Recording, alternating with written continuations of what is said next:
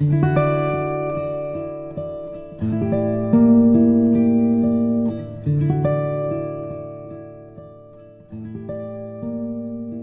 喜欢的人是在深夜里轻声说晚安的陪伴。我喜欢的声音是在黑暗里带来一束光的温暖。世界太匆忙，或许你应该停下脚步，听听我们的讲述。睡前故事，晚安电台，在这个夜晚，让淘淘的声音陪你入眠。晚安，这个世界。以爱为名的人。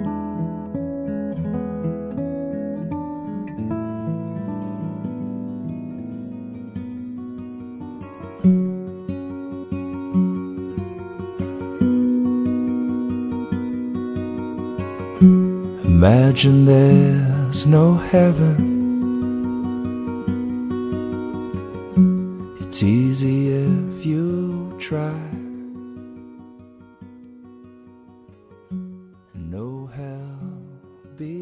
各位好，我是淘淘，欢迎你收听喜马拉雅独播的睡前故事晚安电台。我也欢迎你在收听节目的时候加入我们的睡前故事公众微信平台，添加睡前故事为好友，就可以找到我们阅读和聆听更多的睡前故事。你也可以通过新浪微博或者喜马拉雅搜索“听桃若耳”找到我。希望可以遇到每一个美好的你。今晚的睡前故事主题是女人的姿态。文章来源于李潇逸，文章原标题是“女人那么拼，姿态美不美？”。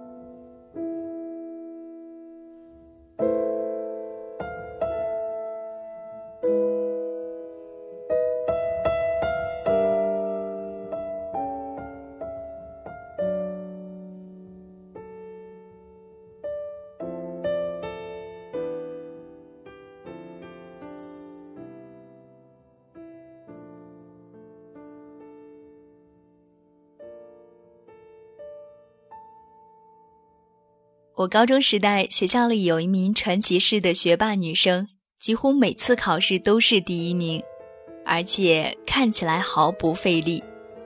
既没有戴着厚厚的酒瓶底黑框眼镜，也没有头悬梁锥刺股，每晚看书到深夜。她貌似轻松的学习，操场上经常看到她跑步的身影，和朝阳一起构成一道时代女生的风景线。由于和他妈妈是同学，我妈经常带我到他家取经，甚至萌生过要把我丢在他们家同吃同住、近距离学习先进的念头。当然，人家没有同意。可是这并不妨碍两个年龄相仿的女孩成为好朋友。可以说，她是对我少女时期人生观、世界观产生特别大影响的朋友。某个周末的下午，他在我家看世界文学名著连环画。我对他抱怨自己没有数学细胞，一百五十分的试卷再努力也只能考到五十分。他从书本上抬起头看看我说：“那是因为你没有真正努力，你只是花了时间，你没用心。”我被他说的有点尴尬，学习自己不喜欢的东西那么痛苦。我确实每次只是用够了时间，到点就如获大赦收工。但是青春期的好胜让我不服气的反驳：“你不是也没那么用功吗？没花多少时间还能考第一，说明天分更重要。”他合上书说了段让我在后来的生活中反复思考的话：“你以为我没有用功？我只是没有在你们面前表现我的用功。”你觉得我没有熬夜看书，是因为我每天早上四点起床把书看完了。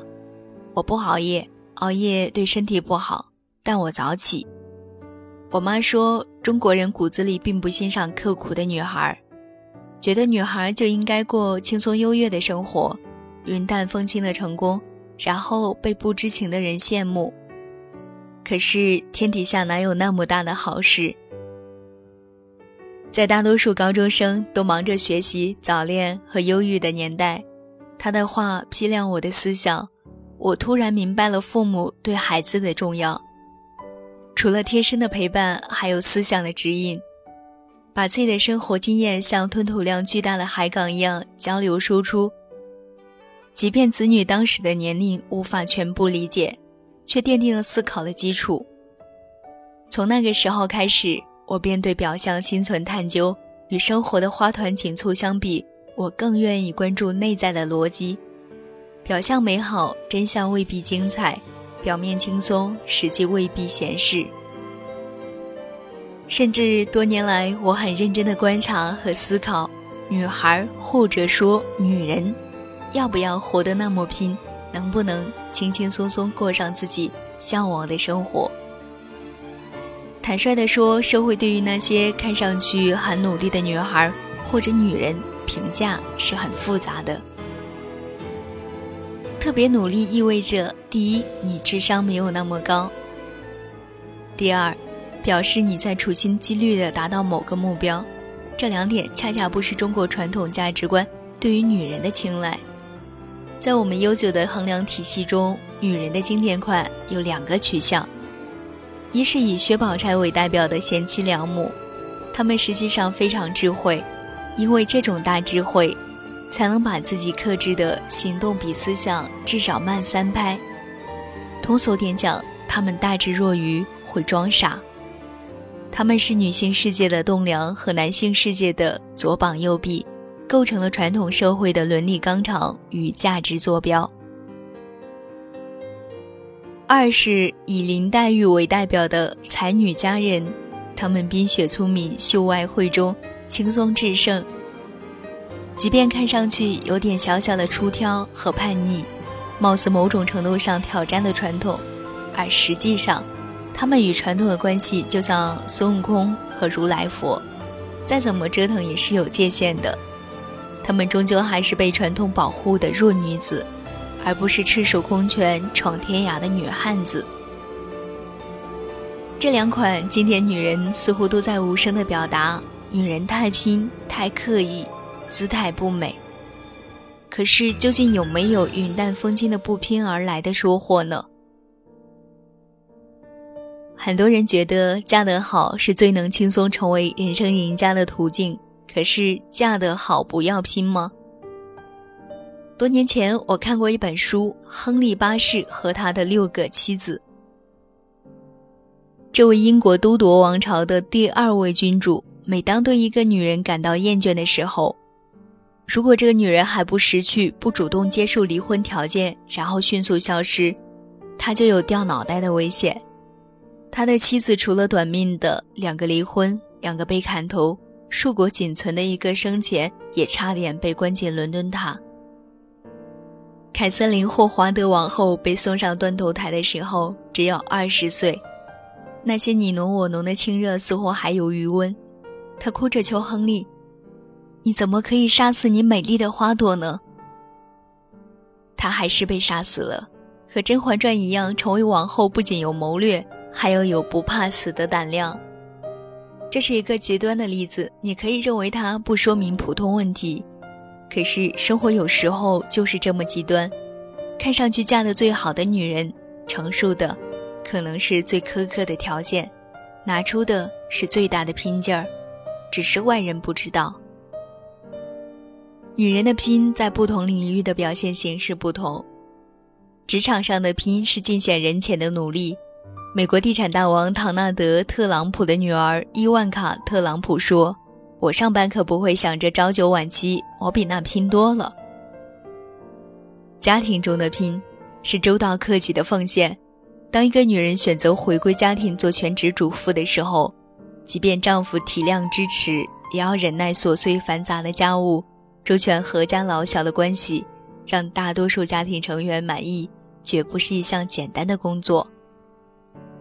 虚荣心的拼，是不断超越自身能力的挑战。喜欢昂贵的生活，意味着或者自己努力挣到生活的资本，或者找到愿意为自己奢侈爱好买单的别人。两种选择都是够拼的。人际关系的拼，意味着要对某些不喜欢的人微笑，为一些不乐意的事低头。八面玲珑、呼朋唤友的本事，付出的是大量时间、精力和情绪成本，难道不拼吗？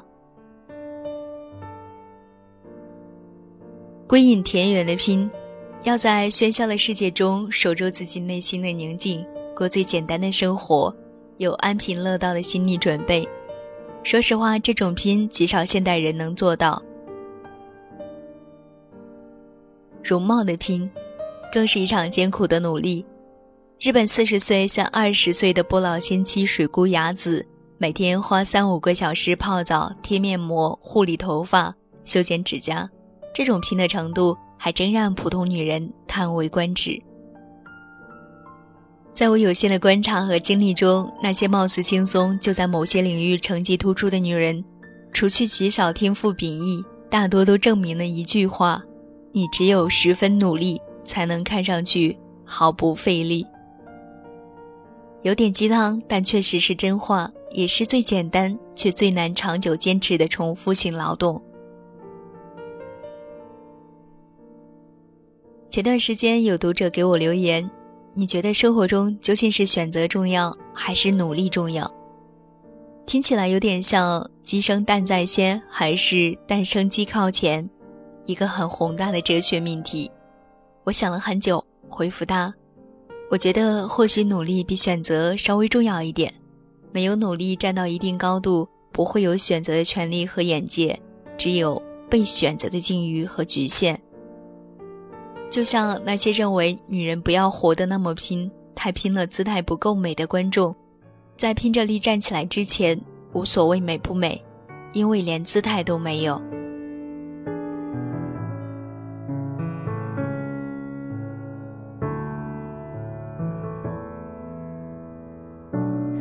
柏拉图式的爱情，给我。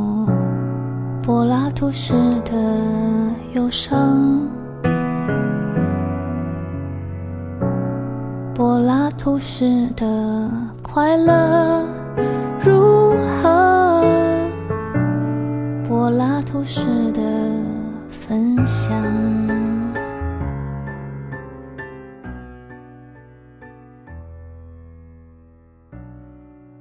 我的伤这期节目就是这样。最后，淘淘代表本期策划丹丹、后期思思以及睡前故事所有同仁，感谢你的收听，祝你晚安，好梦。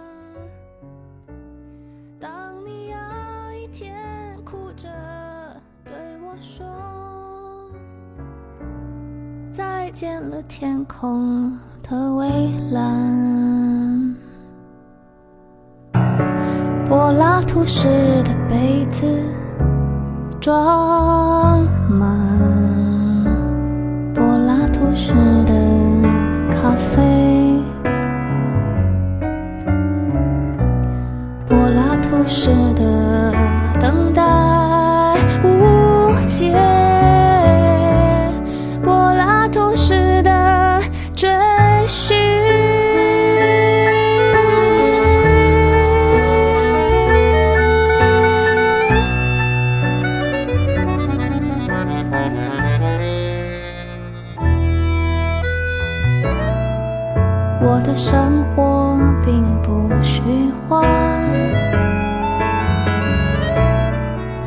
虚幻的是我们的理想。